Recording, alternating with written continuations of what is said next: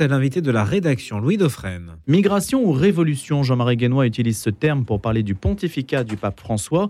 Quel sens, quelle consistance lui donner Constatation ou accusation?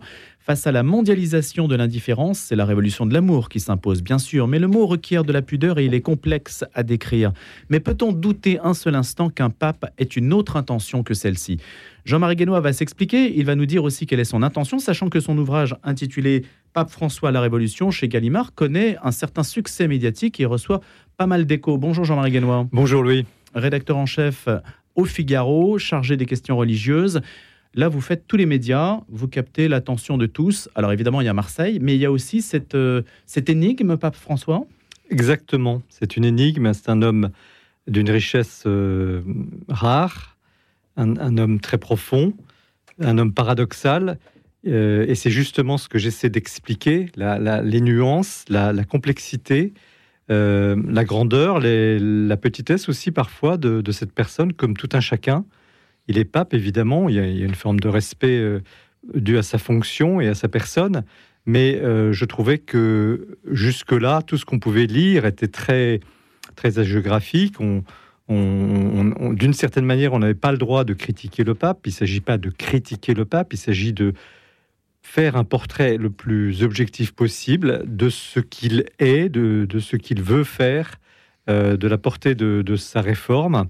Euh, et c'est donc la, complexité justement et, l'intérêt de, cette personnalité qui m'a poussé à écrire ce livre. Alors on dit que le pape n'aime pas la France ou ne vient pas en France mais à Marseille, mais vous avez chapitré selon euh, trois entrées révolutionnaires, si on peut dire, liberté, égalité, fraternité. C'est une sorte d'hommage qu'il rend par votre intermédiaire à la France? À la France, mais pas à la République dans le sens... Euh, anti, euh, anticlérical, évidemment. c'est une liberté d'auteur, mais j'ai trouvé que ces trois mots que j'ai inversés d'ailleurs, euh, égalité, euh, fraternité, liberté, résument assez parfaitement, ces trois concepts qui résument assez parfaitement les trois axes majeurs de, sa réforme. Donc c'est pas un parallèle, un hommage à la politique républicaine anticléricale, pas du tout. C'est une liberté d'auteur pour expliquer les trois axes majeurs euh, de sa réforme que je peux développer évidemment. Peut-on prendre justement dans chacun de ces chapitres ce qui caractérise le plus l'égalité, la liberté, la fraternité? L'égalité, je donnerai un seul exemple, par exemple celui de, de la lutte contre la pédophilie, que j'ai pas énormément développé dans le livre parce que je pense que le vrai héros sur le sujet, c'est Benoît XVI. C'est lui qui a roulé la pierre du tombeau, qui a osé pousser cette pierre pour euh, enfin libérer euh, la, la, vérité sur ces sujets-là. Mais une des réformes euh, très fortes juridiques, là, pas François a beaucoup travaillé l'aspect juridique des choses, c'est par exemple de, supprimer carrément l'immunité qui protégeait les cardinaux et les évêques euh, sur ces sujets-là. Dans le droit canonique, ils avaient une unité, une, immunité. Donc, ils, pouvaient ne pas être poursuivis, ils étaient intouchables. Et François les a mis par la justice de l'Église Par la justice de l'Église. Et, et, François les a mis sur le mmh. même banc, non pas des accusés, mais sur le même banc que tous, euh, laïcs compris, avec le droit pour les laïcs de signaler quelqu'un dans la hiérarchie qui, selon cette personne, ne ferait pas son travail. Ça, c'est sur l'égalité. C'est une réforme assez ancienne d'ailleurs, hein, qui est arrivée au début de son pontificat. Euh, ça, a été, ça a été lancé en 2013 Oui, enfin, le, développement de, de disons, l'appareillage juridique anti-pédocriminalité est, très complexe. Donc, je ne vais pas entrer dans le détail, mais euh, c'est vraiment je dis en un mot, Benoît XVI a ouvert, le roulé la pierre des scandales, il a ouvert le, chemin, il a pris quelques mesures, et François a vraiment affiné euh, les aspects juridiques, parce que François, c'est un homme concret. C'est un homme, c'est un pragmatique. Ce qui l'intéresse, c'est l'action, et encore plus les résultats. Donc, foin de discours, il, a des, paroles magnifiques, il a une capacité rhétorique extraordinaire quand on lit ses textes. C'est pas du Benoît XVI, c'est pas du, c'est pas du théologique, mais sens de la formule, le sens de la formule incroyable. Euh, d'ailleurs, j'ai un dossier qui s'appelle Phrase choc tellement j'en ai des centaines. Euh, donc, y compris dans ses messes privées. Oui, et des, oui mais là, c'est un homme qui veut de, vraiment aller jusqu'au bout et il a affiné l'appareillage euh, contre la pédocriminalité. Et là, aujourd'hui, je vois pas trop euh, les domaines qui seraient oubliés, même s'il y a encore beaucoup de progrès à faire dans la mise en œuvre, notamment dans les pays comme l'Italie, euh, l'Espagne et d'autres pays. La fraternité? Alors la fraternité, effectivement, on peut la, prendre sur de multiples angles. La fraternité d'ailleurs qu'on va voir euh, se manifester particulièrement à Marseille, c'est la fraternité par exemple avec l'islam. Le pape, ne se, François ne se présente pas comme celui qui, le catholique qui euh, aurait la vérité sur le monde et, son issue.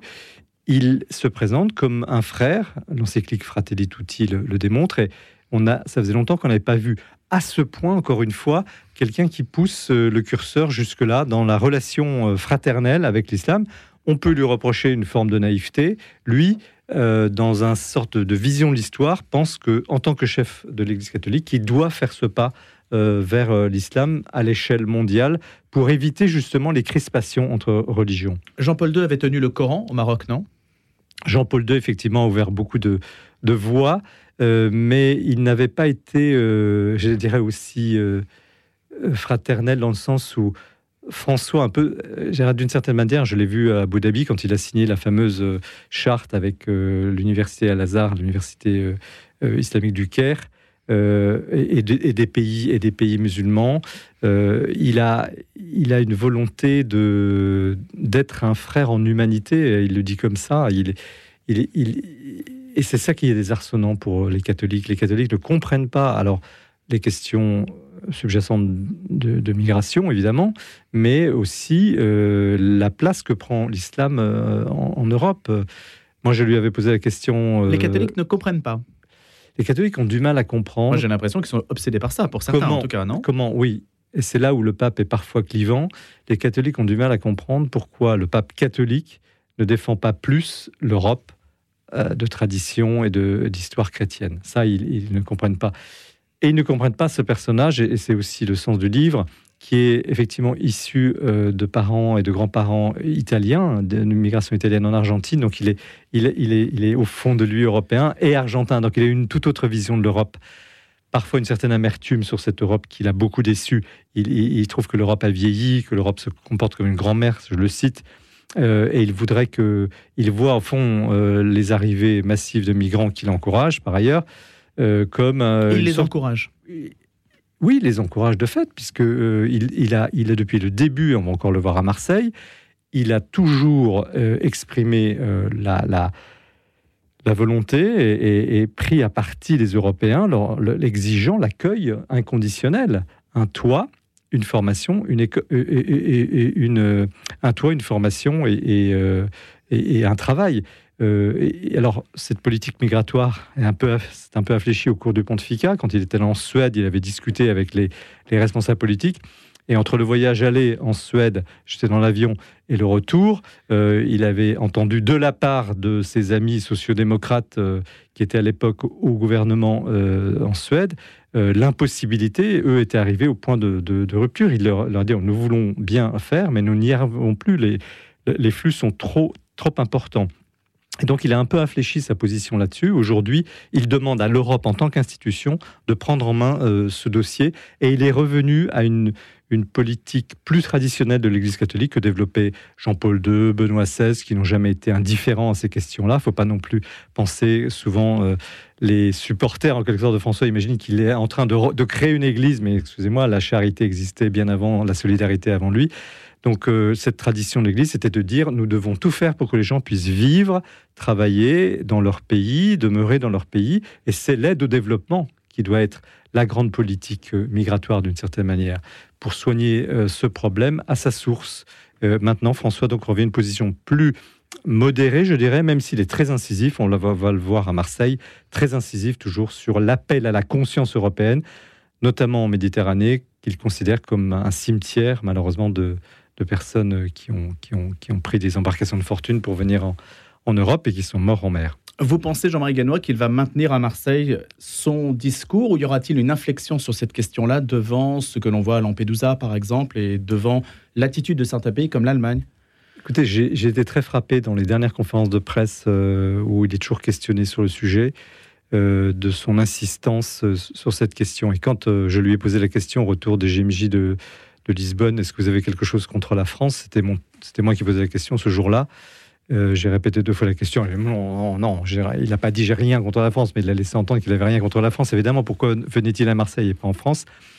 Mais il a toujours répété je viens à Marseille pour la question des migrations, de la. C'est vraiment pour lui une hantise. Il a, il a, il, prend ce sujet comme peut-être le grand sujet de social et politique de son pontificat. Fraternité, égalité, liberté?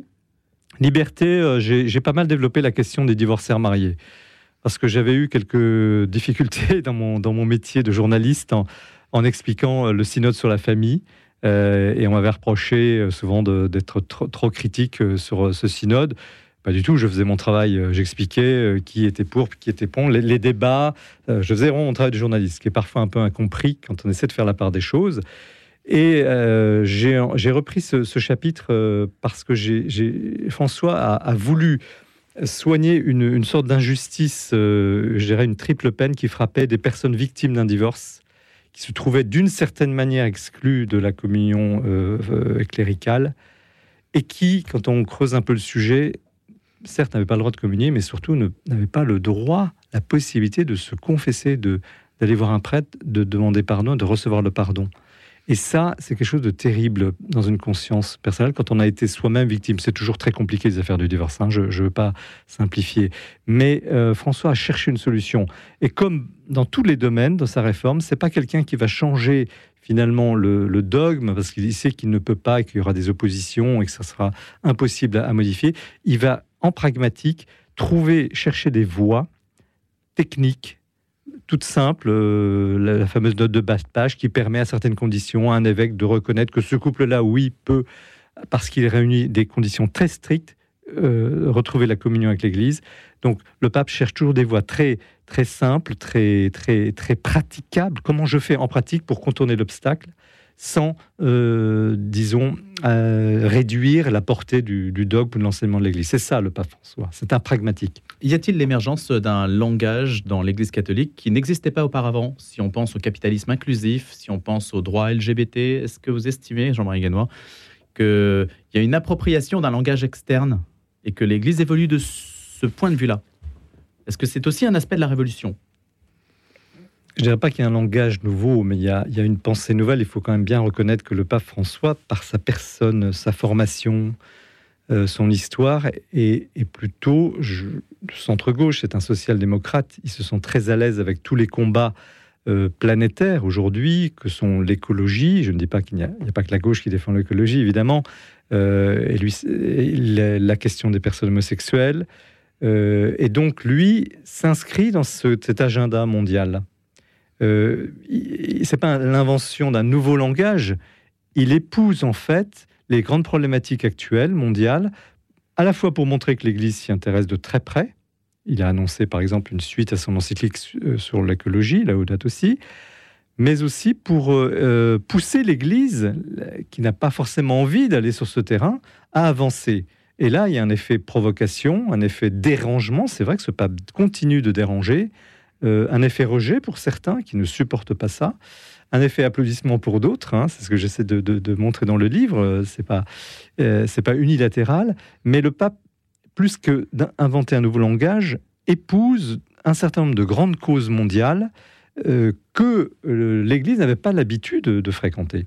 Mais je ne dis pas qu'il l'invente nécessairement, mais qu'il le reprend à son compte et qu'il joue.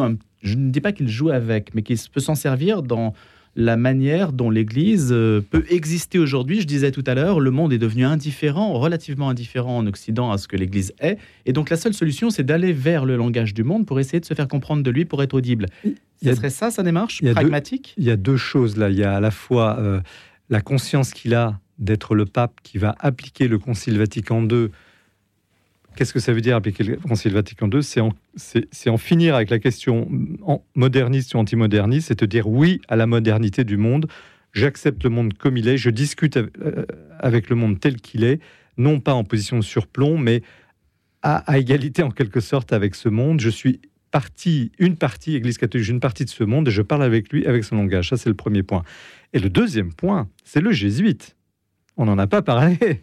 Ce n'est pas un pape dominicain qui ferait des, grandes théories ou des définitions. Je ne veux pas caricaturer euh, mes amis les dominicains, mais euh, c'est un pape jésuite. Donc les jésuites ont cette culture euh, de, l'inculturation, c'est-à-dire que c'est un, pas un mauvais jeu de mots, c'est, des gens qui, sont très à l'aise avec les discours, les concepts du monde pour mieux entrer en dialogue avec ce monde.